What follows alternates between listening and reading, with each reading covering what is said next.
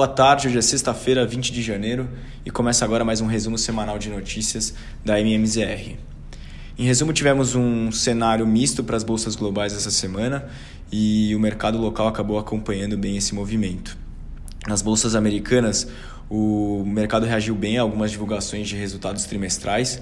Hoje tivemos uma alta expressiva concentrada nos setores de tecnologia e serviços de comunicação.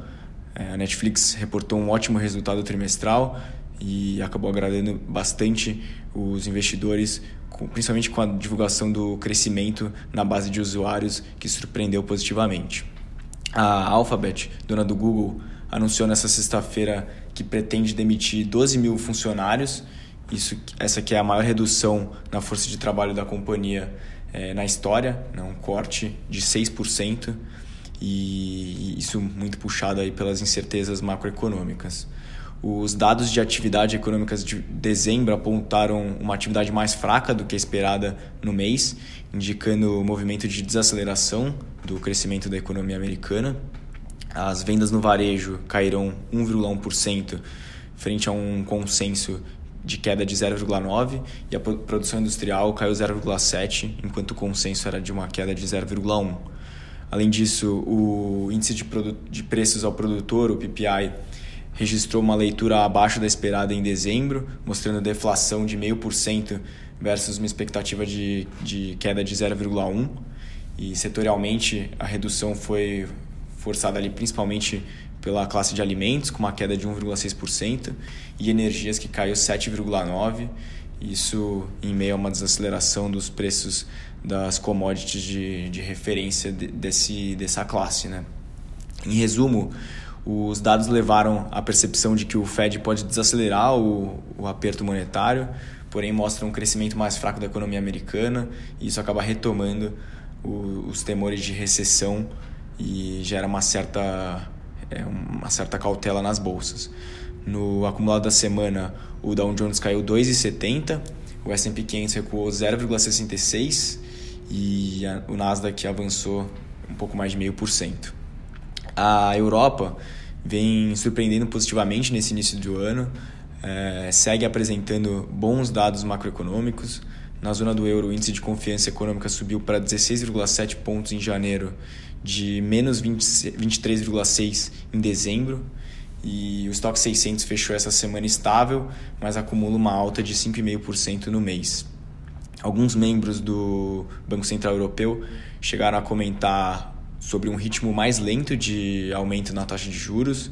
O aumento de 50 bips para fevereiro já é, permanece como mais provável, mas houve uma discussão aí de, uma, de um corte para uma alta de apenas 25 é, bips na próxima reunião, que é a reunião de março isso começa a ganhar um certo apoio.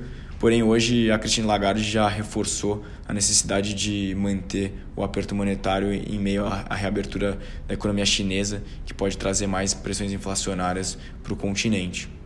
Na China, o PIB cresceu 2,9% no quarto tri do ano passado e frente a uma expectativa de 1,6%, então também surpreendeu bastante o crescimento chinês e as vendas no varejo caíram 1,8% em dezembro, é, melhor do que o esperado pelo mercado, que era uma queda de 7%, e a produção industrial também avançou 1,3% frente a uma expansão projetada de 0,8%, ou seja, dados bem animadores do ponto de vista de crescimento na China e retomada econômica do país. Falando agora do cenário local, o destaque nessa semana foi o acompanhamento do caso de fraude contábil na Americanas. É, após muita pressão do mercado e tentativas de bloqueio judicial no caixa da companhia, a empresa enfim abriu o processo de recuperação judicial com uma dívida de 43 bilhões de reais. A Hortifruti, que é outra é, companhia é, que tem o risco de crédito vinculado a Americanas por ser controlada por ela, também deve ter alguns problemas aí com as suas emissões e em meio a isso, a CVM já possui sete processos abertos contra a companhia, inclusive vai investigar a conduta de seus três é, principais sócios. É, a leitura que se tem é que, apesar da remarcação a 10% do valor de face das dívidas da Americanas e uma perda das ações de 77 mil por cento na semana e 98% no ano, o impacto para a indústria de fundos de crédito é relativamente baixo e não deve comprometer a performance esperada para o ano. É, isso porque os fundos cumpriram bem seus mandatos, é, não tinham exposição muito grande ao emissor e, além disso, os principais bancos financiadores da companhia é, são grandes demais para ter qualquer evento de insolvência e devem conseguir amortecer essas perdas, é, assim como foi feito em casos anteriores, como por exemplo da própria Odebrecht, que na época tinha uma dívida declarada de, de 100 bilhões, quase 100 bilhões quando entrou na recuperação judicial. Ou seja, o risco de uma complicação estrutural é mínimo, é, no curto prazo deve haver alguma volatilidade, um pouco acima da média é, para a indústria por uma questão de aversão a risco, mas nada tão preocupante para os fundos de crédito. No mais, foi uma semana com baixo volume de dados divulgados. É, a taxa de desemprego medida pela PNAD recuou de 8,3% para 8,1% em novembro, em linha com as expectativas e apontando para uma desaceleração no ritmo de queda do desemprego no Brasil. O Ibovespa acumulou uma alta de 1% na semana e encerrou aos 112.041 pontos. Tivemos algumas declarações importantes para o mercado. O governador de São Paulo, Tarcísio Freitas, é, disse no encontro anual de Davos que a privatização da Sabesp é, deve ocorrer até o fim de 2024 e a ministra do Planejamento, Simone Tebet, é, afirmou que ela e Haddad concordam com a apresentação fatiada da reforma tributária, sendo a primeira etapa focada no consumo e a segunda na renda. Na parte de juros, é, a curva vinha apresentando um bom comportamento desde a semana passada, com certa redução no noticiário político que permitia uma compressão dos prêmios de risco. Porém, tivemos novas declarações polêmicas de Lula nos últimos dias que voltaram a trazer preocupações é, aos agentes do, do mercado. É, a principal delas está relacionada com a conduta do Banco Central. Em, em entrevista à Globo News, o presidente fez críticas à independência do BC e defendeu uma meta de inflação mais alta.